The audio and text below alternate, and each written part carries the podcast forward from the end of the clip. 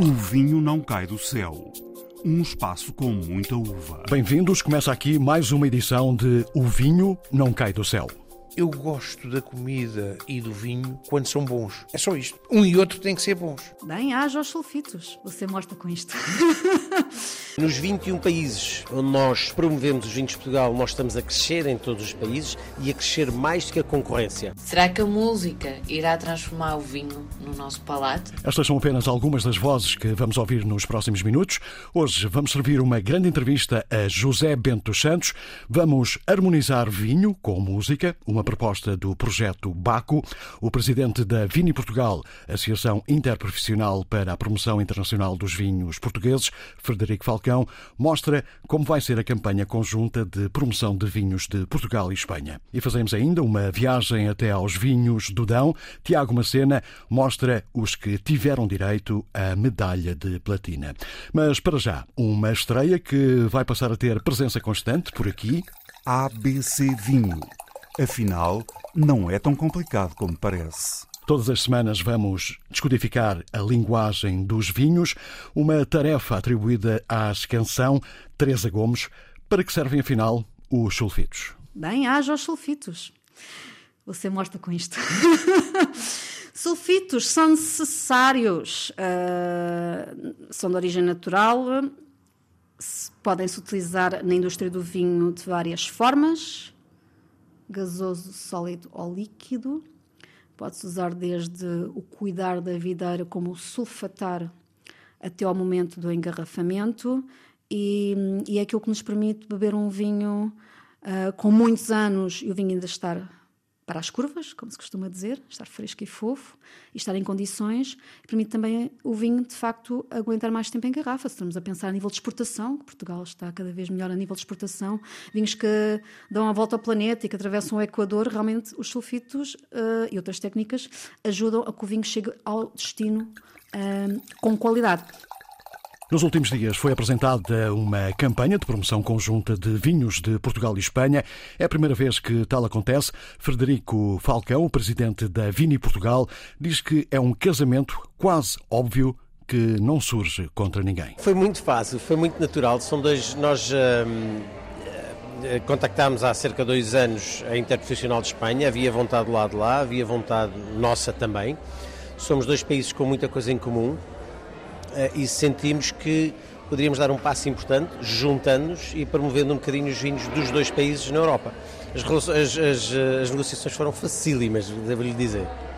Eh, isto é, é uma forma de. é uma espécie de jangada de pedras, assim lhe posso chamar, para lutar contra os colossos italianos e franceses? eu, eu, diria que é, nós temos muita, muitas coisas uh, em comum com a Espanha, entre castas, entre os, os rios, alguns rios são comuns. Uh, solos parecidos.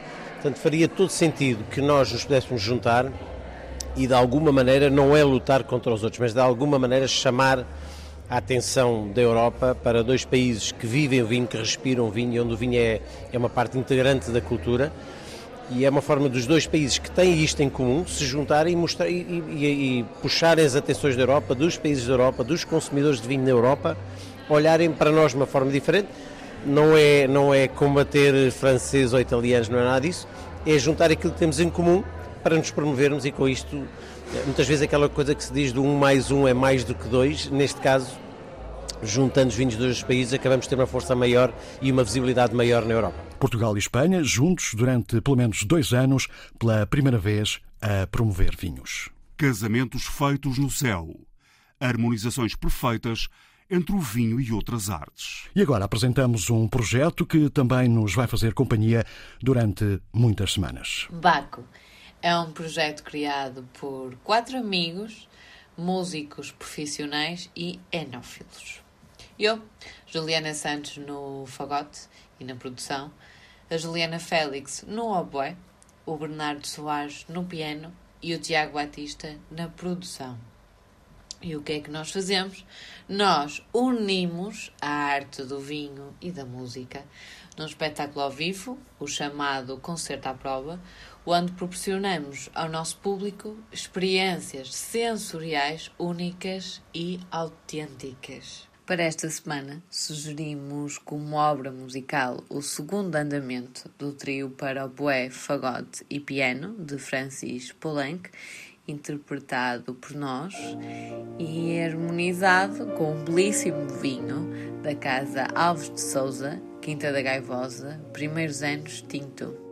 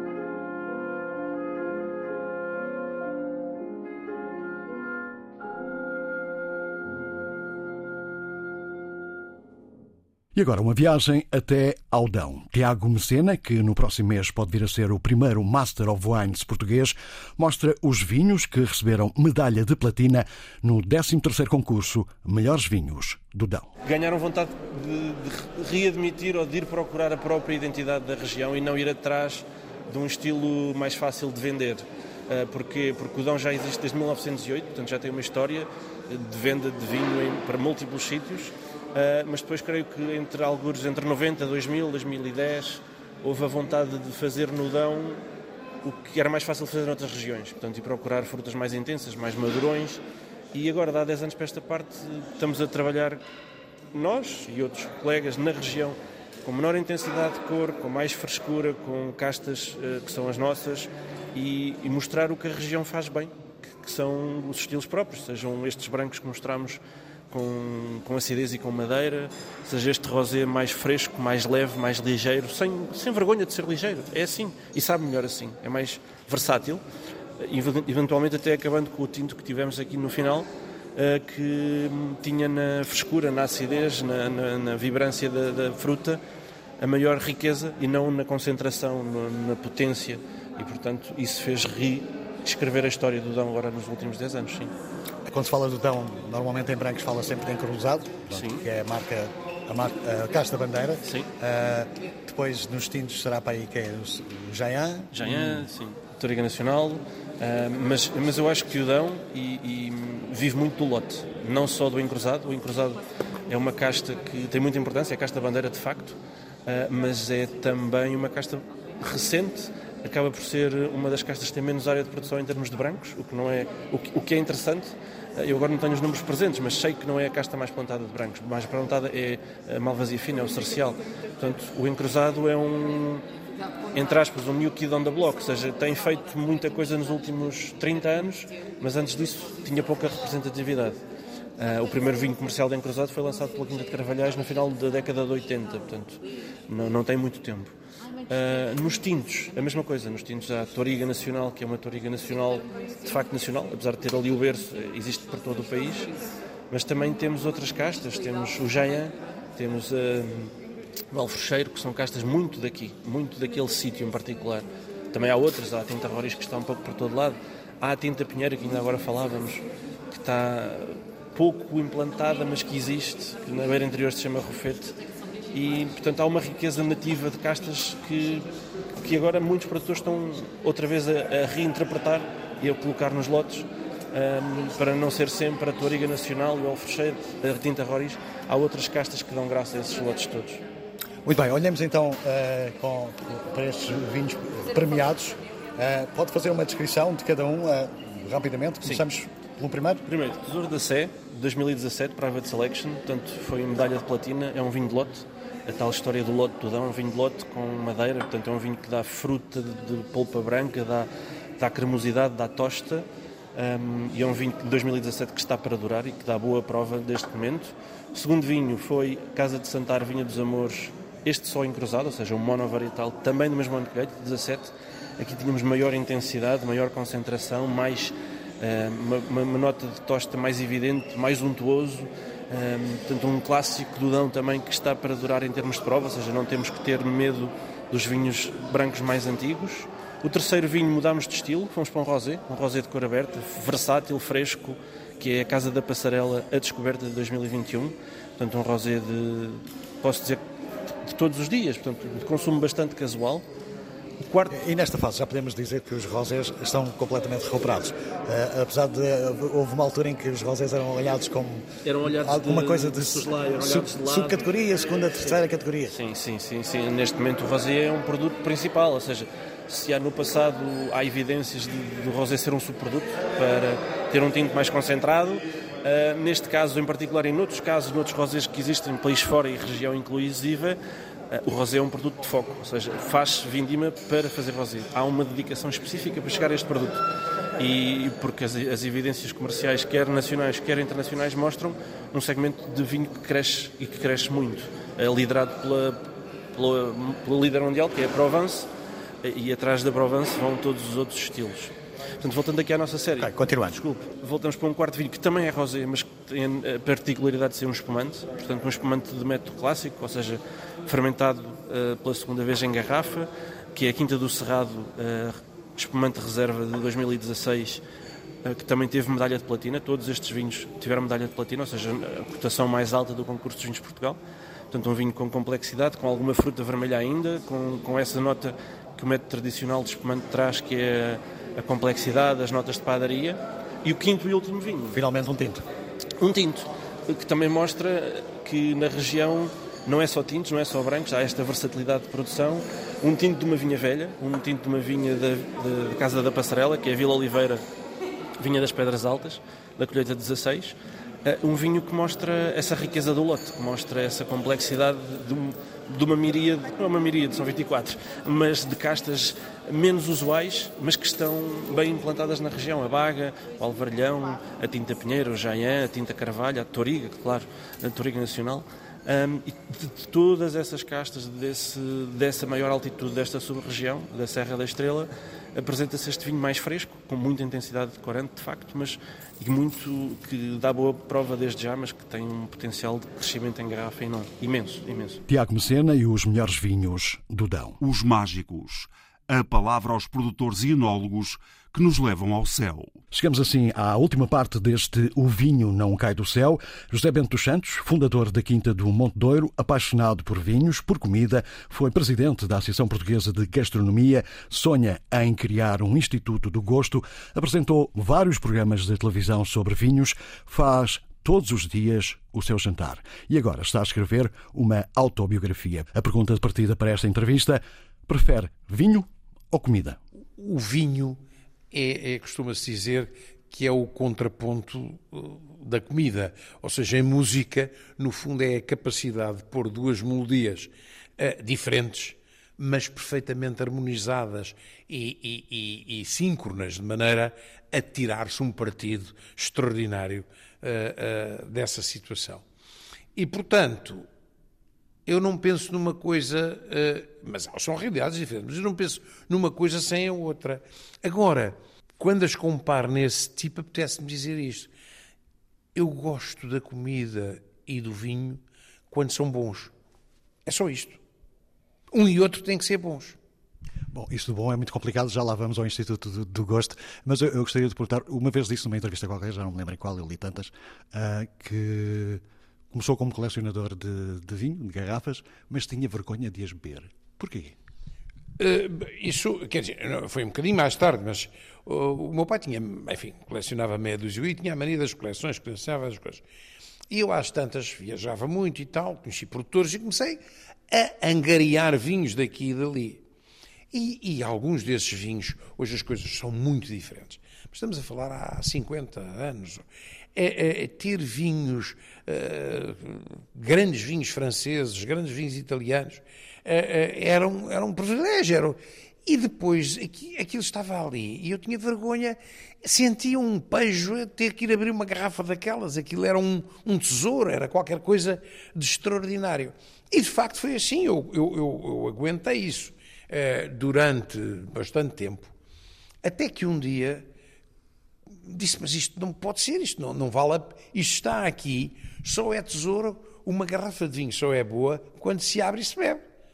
Enquanto está fechada, não, é, não existe, não, não, não se sabe sequer o que é.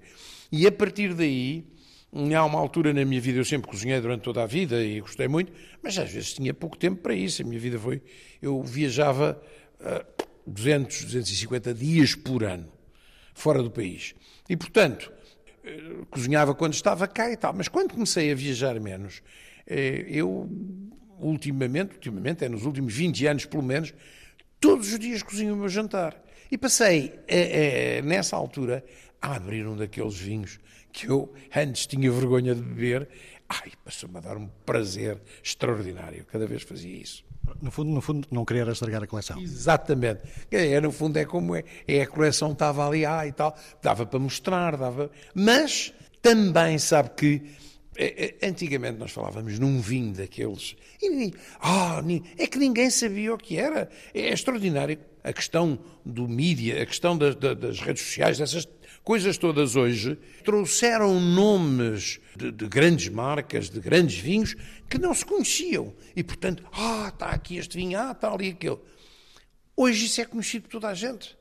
Quando se falava num Romané Conti, quem é que conhecia o, o Romané Conti? Eu, eu visitei o Romané Conti pela primeira vez nos anos 80 e trouxe de lá duas ou três garrafas. Bem, aquilo era um luxo, era mostrar, aquilo quase que se, fazia silêncio para olhar para as garrafas. Abrir uma garrafa daquelas é, é, não pode ser. Sacrilégio, exatamente. Até que às tantas, olha, é, é, é o prazer que dá e hoje sinto-me muito, muito feliz. Eu hoje vou cozinhar cozinhar que não se cozinha, uns Amanita César. aqueles cogumelos magníficos com assim alaranjados, vermelho alaranjados, e que eh, lá está. Isto era impossível pensar nisto. Mas há aqui uma casa que, que vende cogumelos e trufas e tal, especializada nisso, e que me mandou dizer que tinha isso à venda. No dia seguinte estavam cá. E o transporte não custa dinheiro. Veio de Espanha. E veio uma caixa, uma, uma caixa de meio quilo, custou três dezenas de euros. Mas é uma coisa extraordinária que vai ser hoje o meu jantar. Continua a fazer todos os dias o seu jantar? Todos os dias. Eu cozinho todos os dias, até porque preciso de, de é como um pianista, também tem que treinar todos os dias, é? tem que ensaiar, e eu tenho que fazer isso todos os dias, e todos os dias tentar uh, uh, mais conhecimento, mais uh, desafio ao gosto, mais capacidade de impressionar o gosto que não está na boca, ao contrário do que muita gente pensa, mas que está no cérebro. Porque é evidente que as minhas papilas gustativas é, é, enfim, mal a comparado, é como um termómetro que mede a temperatura do corpo. Aquilo não, não, chega ali, as papilas medem o que é que são os gostos. Mas a composição, as memórias, tudo isso é o cérebro que faz e que determina se a emoção é boa ou não. E, portanto, eu, eh, eh, quando cozinho, estou a pensar nisso, a lembrar-me tudo o que está relacionado com aquilo que estou a cozinhar do passado e a tentar pegar naqueles produtos.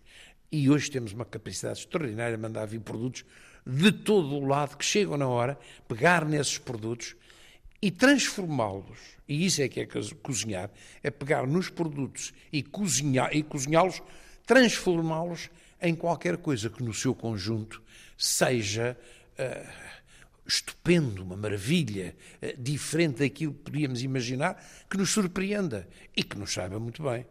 Da mesma forma que criou eh, esta quinta pela paixão pelo vinho, nunca lhe passou pela cabeça ir para uma cozinha e abrir um restaurante, algo do género? Sei que apoiou muito o José Vilés, mas isso é outra conversa. Pois, mas não, eu, eu tive essa mania. No, no auge da minha carreira de broker, onde de facto estava a viajar 250 dias por ano, eh, trabalhava praticamente no estrangeiro, eu conheci o Patrick Mignot, que tinha um restaurante aqui na, na Lourinhã, um francês que tinha tido uma escola de cozinha, a escola real, escola Escoffier, escola muito básica e muito, muito boa da cozinha francesa, e desafiei para fazer um restaurante. E tivemos um restaurante que durante um ano foi ao Coluche de Lisboa, Rive Gauche, no bairro Alto. Mas o senhor, o senhor, estava na cozinha? Não. Não, não, não, não, não, não, não. Isso, eu só cozinho para mim e para os amigos. Não sou um cozinheiro, sou, sou ou melhor, não sou um chefe, como se diz. Eu gosto de cozinhar. Mas o, o, o restaurante, de facto, cozinhava espetacularmente mas havia todos os problemas de, dos pessoais, de, de, que as pessoas às vezes não compreendiam o que era a exigência da cozinha francesa, o Patrick, que era um grande cozinheiro, mas tinha pouca paciência para essas coisas, e ao fim de um ano eu disse, eu não posso continuar a fazer isto com todo este gosto e vou ter que fechar. O restaurante fechou, fiz nessa, nessa noite uma grande refeição. E, e, e e fechou com uh, o pessoal todo satisfeito e tal, mas de facto foi uma experiência de certa maneira extraordinária, mas uh, definitiva. Não passa para a cabeça, mas nem pensar ter qualquer negócio de restauração. O senhor ainda continua a, sonhar com o Instituto Português do, do Gosto? Ou, ou já, já, já já desistiu? Não, pelo contrário, até o Instituto do Gosto é uma coisa que existe noutros países e hoje nós tinha, temos a ideia de que a alimentação, eh, a alimentação representa praticamente um terço de cada país na Europa. Portanto, um terço do PIB é, é a indústria da alimentação, desde os produtores até, até a restauração, passando pelos distribuidores, tudo isso. E a alimentação é que nos alimenta. É, é, o, é que faz de nós aquilo que somos. Já o Ria Savarran dizia: diz-me o que comes, dir-te-ei quem és. Ora, isto é extraordinário que não. Parece-nos a todos nós, talvez, porque pensamos nisto, que devia de haver um Ministério da alimentação. Que as Constituições que dão. As Constituições dizem que a pessoa tem direito à habitação, tem direito à escolaridade, tem direito a uma série de coisas, à saúde. Nunca se fala que a pessoa tem direito à alimentação, já reparou? É extraordinário. Mas, mas, aí já não estamos a falar só dos problemas do açúcar, nem dos problemas não, do sal, estamos a falar de outro tipo de coisas. Porque é alimentação. Nós estamos a falar de alimentação, temos que falar ao lado de saúde. E falando de saúde, não é proibir. Cada vez que se fala de saúde, ah, não pode comer isto, não pode comer aquilo, não sei o quê, proíbe-se, proíbe-se, proíbe-se. Não é isso que é humano. O que é humano é de ensinar. Olha, eu tenho uma experiência Dei uma vez nos Estados Unidos um prémio, dei eu, não, deu a Academia Internacional, de que eu fazia parte, e deu um prémio eh, eh, eh, de medicina a um grande médico em Boston, nos Estados Unidos. E era um grande cirurgião de coração. De... E no seu discurso ele disse assim: um paciente dele foi operado ao coração. Imagine como é que uma pessoa se sente quando acorda depois de ser operado ao coração, não é? E a primeira coisa que perguntou ao médico, então, isto correu bem e tal. Ah, está ótimo e tal. Então, oh, senhor, e agora o que é que eu posso comer? À espera, com certeza, que ele disse, ah, ainda. E ele disse, tudo. Pode comer tudo. Porque ninguém que é operado ao coração, com um mínimo de cabeça, vai passar a comer uma feijoada no dia seguinte.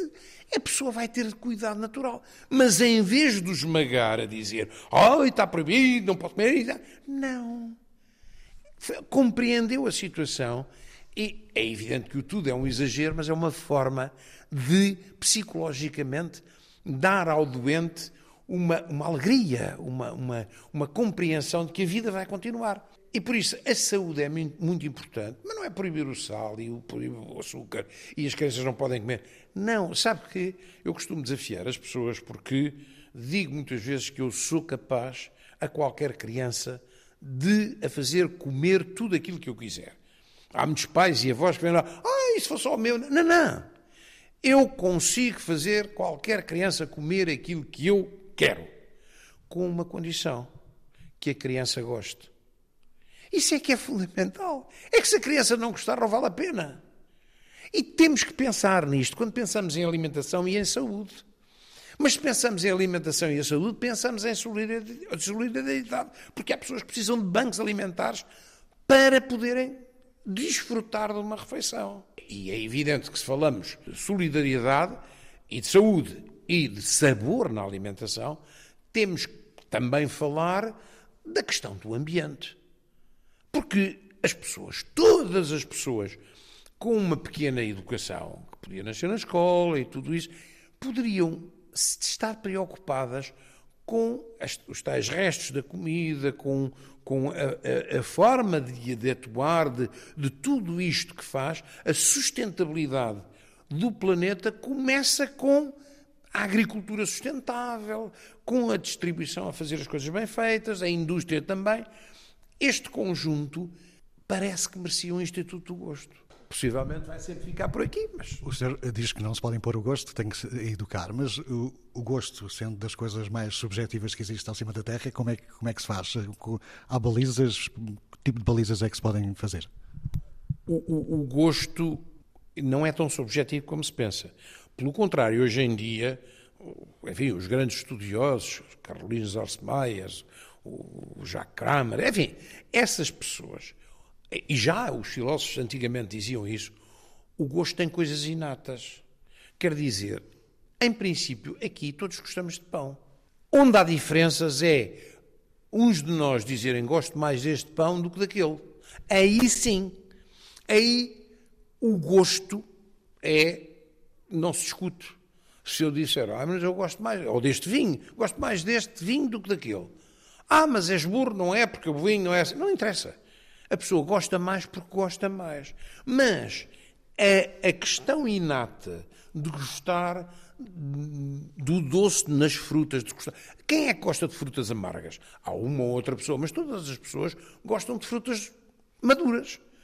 Essa questão inata permite que, sei lá, os japoneses, quando vêm cá, gostam de comer pão e eles lá não têm pão para comer. E repare uma coisa: se eu tivesse apostado com o senhor há 20 anos fazíamos uma aposta e eu dizia-lhe assim: aposto consigo que daqui a 20 anos Portugal vai ter pelo menos, vá lá, cinco restaurantes a vender peixe cru. E apostamos mil euros. Ah, isso era de caras.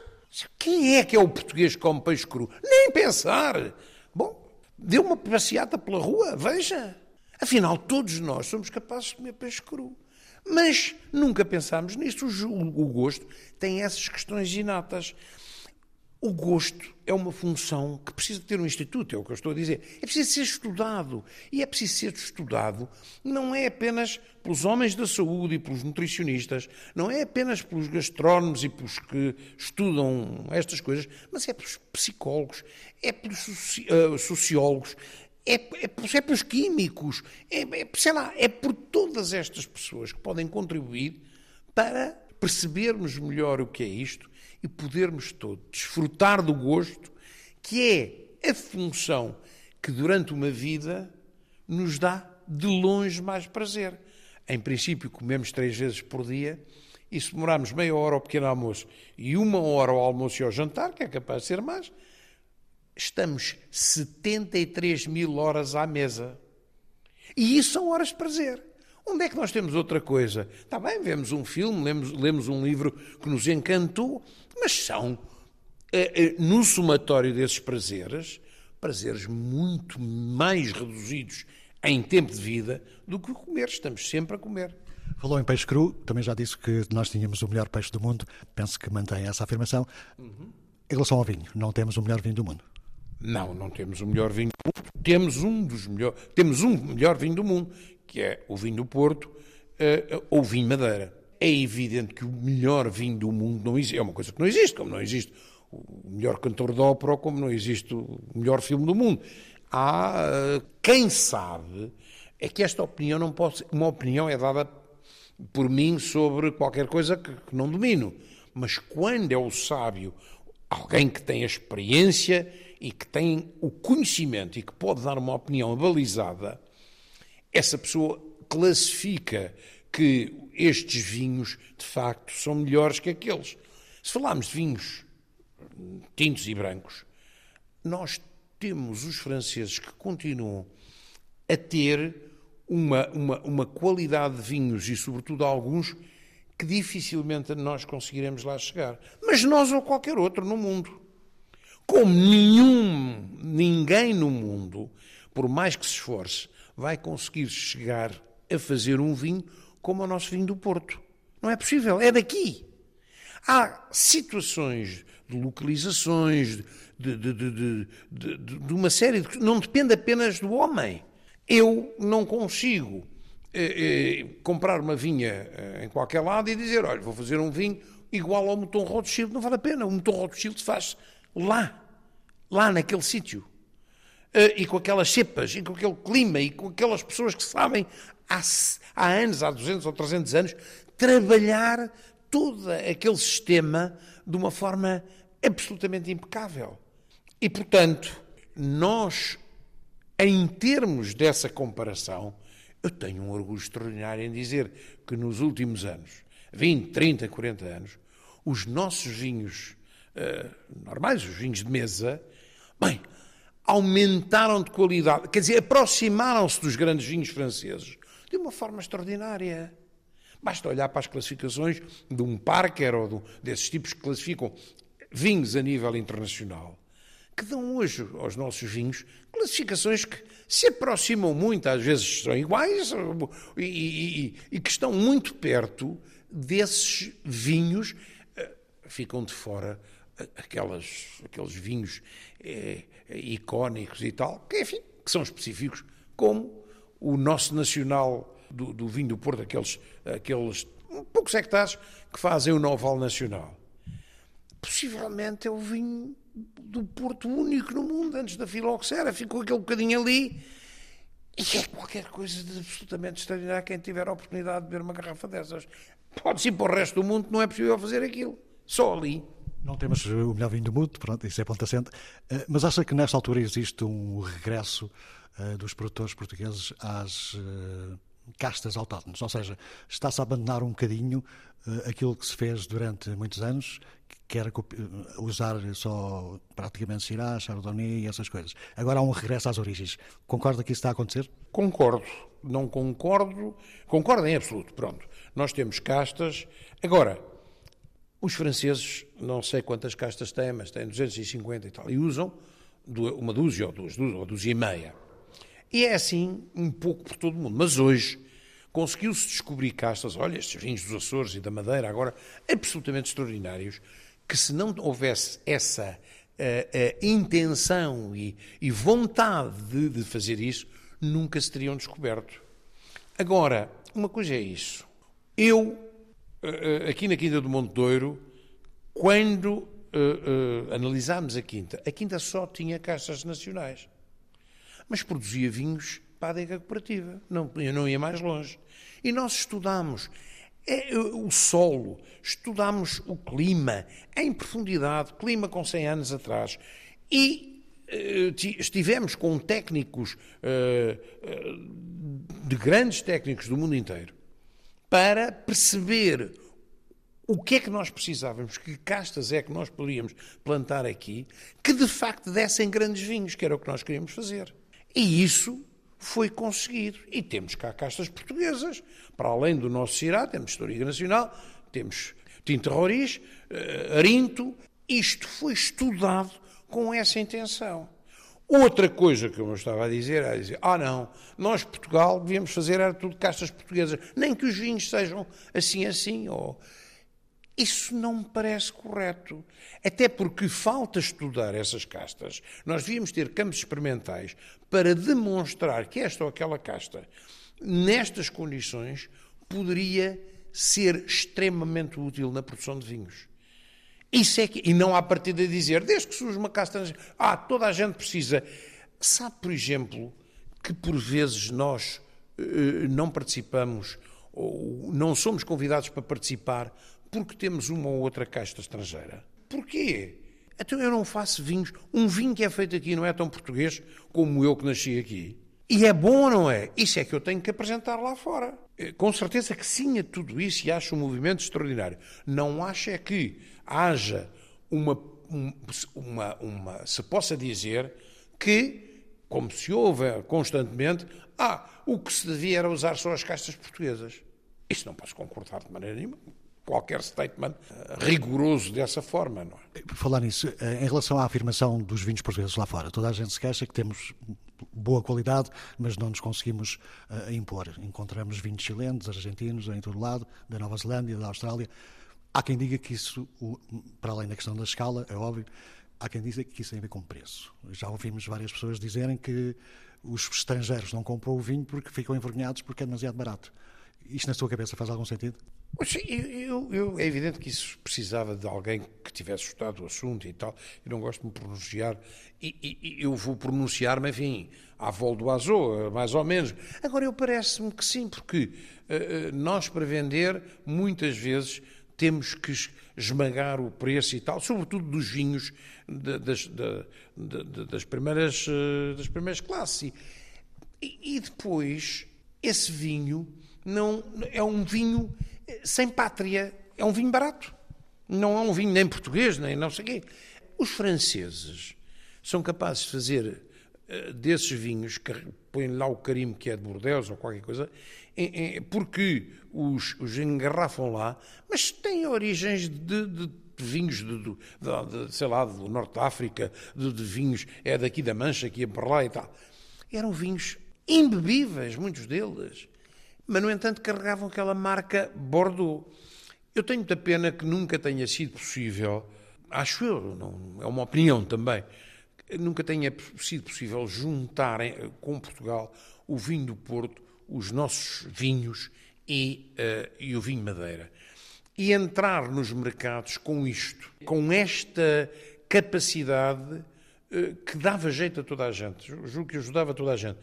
Era uma situação que chamaria a atenção para uma determinada qualidade do vinho. E o que nós precisávamos, eu, eu dou muitas vezes o exemplo, porque até conheço muito bem, fui lá muitíssimas vezes ao Chile.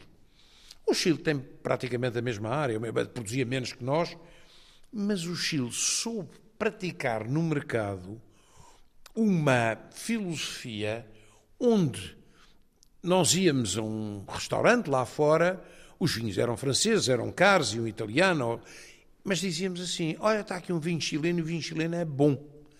Os chilenos transmitiram a ideia que o vinho chileno era bom. Não era barato, não era. Não, era bom.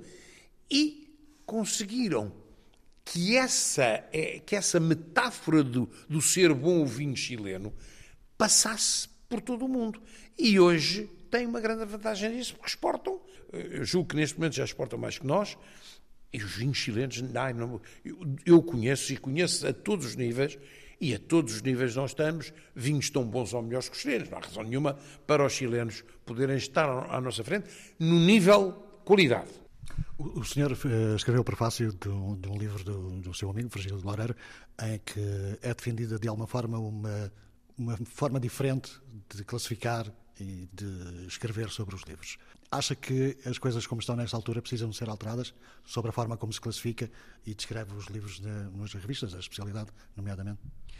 A história da classificação é uma história curiosa porque, basicamente, qualquer coisa no mundo eh, nós classificamos em, em cinco pontos: mal, assim assim, razoável, ou bom, muito bom e ótimo. Quer dizer, é aquela escala normal que se conhece. Não é possível entrar num pormenor de, de escalas para, eh, por exemplo, classificar vinhos. Sobretudo porque o universo não tem nada a ver uma coisa com a outra. Eu não posso misturar vinhos brancos com tintos, com portos, com, com, com sei lá, uh, uh, champanhes, com... E, e fazer misturar vinhos daqui portugueses com franceses, com... tinham que ser. Eu posso chegar aqui ao pé, de, nos vinhos Quinta do Monteiro e dizer, vamos lá ver dos anos que nós temos aqui, olha, esta colheita é melhor, aquela é pior e não sei o quê e tal. Isso, isso aí posso, nesse universo, porque fechei o universo a qualquer coisa que tem lógica entre eles. Se misturar isto tudo é mais difícil. Mas os americanos, que depois da lei seca e tal, o vinho passou a ter uma importância muito grande, queriam, à viva força, competir com os franceses. E encontraram métodos de classificação, sobretudo de classificação dos vinhos, não por pontos, mas por descrição. A, roda dos aromas, da, da Ana Noble. E ganharam o julgamento para isso. E, mas essas situações conduziram a que apareceu um Parker, na altura ideal, a dizer: Eu sou capaz de classificar um vinho, ele era de zero, não era de 0 a 100, era de 50 a 100. Já viu melhor uma pessoa que, um americano, entra dentro da loja de vinhos e olha para aquilo tudo e não faz ideia nenhuma. Mas, olha, este vale 88, aquele vale 89, o 89 é melhor. Se o preço for igual, leva o 89. E isto teve uma influência no mundo, toda a gente se a classificar e antes as classificações eram de facto dentro dos, dos como nos restaurantes, uma, duas ou três estrelas. Se dá vontade de ir lá, ou se a gente para ir lá, nem que dá uma grande volta, vamos lá, porque é muito bom. Aqui, esta situação das classificações do vinho e da obrigatoriedade de dar pontos aos vinhos, basta notar o que é que se passou. O Parker hoje dá pontos de 85, digamos, mas poucos, 87, 88, a 100. Os seus 100 ou se quiser mesmo os 50 pontos reduziram-se a isto. Nós, quando damos de 0 a 20, não há nenhum vinho, eh, mas é como eu disse, os vinhos hoje são melhores e, e não há vinhos maus, mas mesmo assim, qualquer vinho, primeira vez que é feito e não sei, tem facilmente 17,5, 18. Já viu que um aluno para ter 18 na escola, o que é que isso traz a ideia para nós? Mas isso perdeu-se e não vale a pena. Porque uh, ninguém perguntou. Uh, olha, desculpe lá, eu gostava de ir a ver um museu, ali está a Ronda da Noite, ali do, do, do Rembrandt, ali está, está, sei lá, a Guernica do Picasso. Ah, olha, que ele tem 98 pontos e o outro tem 97,5. Isto não acontece nem, nem, nem, nem, na pintura, nem na música, nem em sítio nenhum. Mas há quem diga, ah, o Rembrandt representou na pintura, naquela altura, uh, a sua posição, a sua capacidade, porque é que ele é um. Ou, ou qualquer outro pintor ou qualquer outro músico. Porque é que ele se distinguiu. E no vinho, Nós temos os produtores, temos os locais de produção e às tantas, mas porquê é que esta gente se distinguiu? Olha, porque tem assim, porque tem cuidado, faz isto desta maneira e tal. Isso para mim, quando vou ver vinhos e ver vinhos novos, é muito mais importante que a própria classificação. Embora, em termos práticos, é ideal. Ah, quanto é que vale o vinho? Tanto, vale tanto? Pronto, compre este. Mas isso deixou de funcionar. Não é assim. Há muitos vinhos maravilhosos que têm classificações que não despertam interesse e há muitos vinhos que não valem as classificações e que, de certa maneira, as pessoas vão atrás disso e, e depois, presumo eu, acabam por ter uma desilusão. E as notas às vezes são compradas ou, ou nem por isso? Não tenho nenhuma, nenhuma ideia que isso seja assim. Não, conosco nunca se passou. É, é como em tudo, quando há classificações, falam sempre dos júris e disto e daquilo. Não tenha mais pequena noção de que isso alguma vez possa ter acontecido no vinho. Ok, uma questão clássica e polémica. O vinho faz na vinha ou na adega? Ou uma coisa não vive sem a outra? Há quem diga que o mais importante é a vinha, há quem diga que o mais importante é a adega. Qual é a sua opinião? É, isso são para mim, frases kits. O vinho faz em todo o lado. O vinho faz quando se plantou a vinha. O vinho faz quando se colocou o local para, para plantar. A forma como plantar. E depois, eh, todo o tratamento que nós estamos a fazer é evidente que nós não podemos deixar a vinha crescer de qualquer maneira e depois querer fazer um grande vinho. É evidente que temos que tratar da vinha. Mas a seguir, na adega, não é pura e simplesmente espremer as uvas e, e, pô-las a fermentar, longe disso. Nós hoje sabemos o suficiente que para fazer um vinho nós temos que contar com as temperaturas a que, o, o, durante o período das fermentações, e dou-lhe um exemplo. Antigamente, eu estou a falar há 100 anos ou isso, o, os grandes franceses, o Rothschild, o Lafite, em 10 anos tinham três ou quatro grandes vinhos, os outros às vezes nem, nem, nem eram vendidos. E porquê? Porque eles não dominavam o tempo em outubro, novembro, dezembro, nas adegas, às vezes estava muito calor, outras vezes estava frio para burro, e portanto aquilo uh, uh, influenciava os vinhos de maneiras diferentes. Nós hoje, felizmente, podemos controlar as temperaturas, podemos controlar as temperaturas a que queremos a fermentação, porque sabemos que para este tipo de fermentos que existem aqui, naturais, é, é, o ponto ideal é este. O tempo que isto demora, as vezes que nós metemos a manta para dentro do líquido, enfim, hoje nós temos isso tudo e temos que fazer isso a controlar com laboratório, com prova física, com prova, para que o vinho chegue a, a, um ponto onde se possa considerar um vinho de grande qualidade.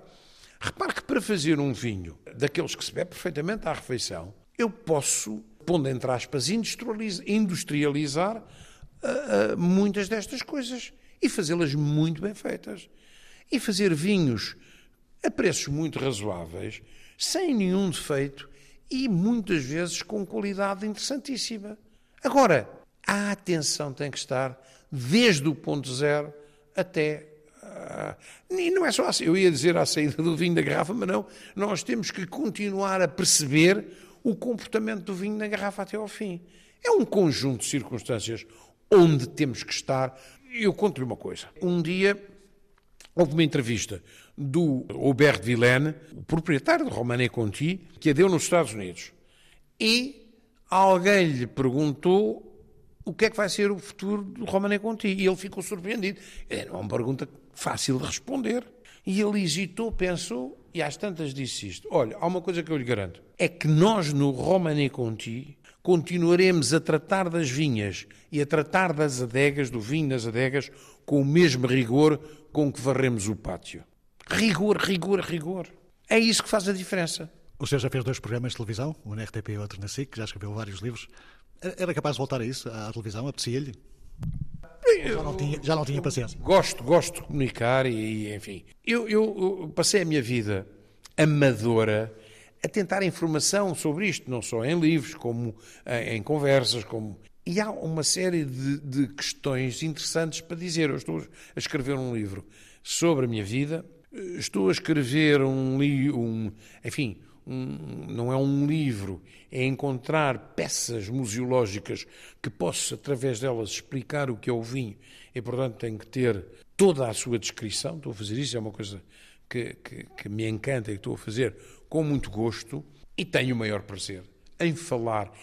E, e eu achava bem que numa televisão se falasse em tertúlia de nós às vezes fazer, lembro-me de uma tertúlia que foi feita há pouco tempo, em que estava eu no clube, ou na, enfim, na Associação dos Psiquiatras, e foram filósofos, estavam os psiquiatras, e estávamos a falar à volta dos termos do gosto. O que eu aprendi, e presumo que alguma coisa de interesse eu também tenha dito, é uma coisa extraordinária. Aconteceu, fomos por boa vontade nossa. Agora, isto podia ser proporcionado com algum critério numa, uh, presumo eu, numa intenção de programas mais informativos, mais densos, do que propriamente programas de diversão. Os programas de diversão da cozinha hoje são vistos por toda a gente, são interessantíssimos e têm, têm público. Mas havia de haver em paralelo o estudo da história do gosto, o sentido do gosto, Olhe, voltamos ao Instituto do Gosto. Os sonhos, as ideias e os projetos de José Bento dos Santos, no final de mais uma edição de O Vinho Não Cai do Céu. Saúde e até para a semana.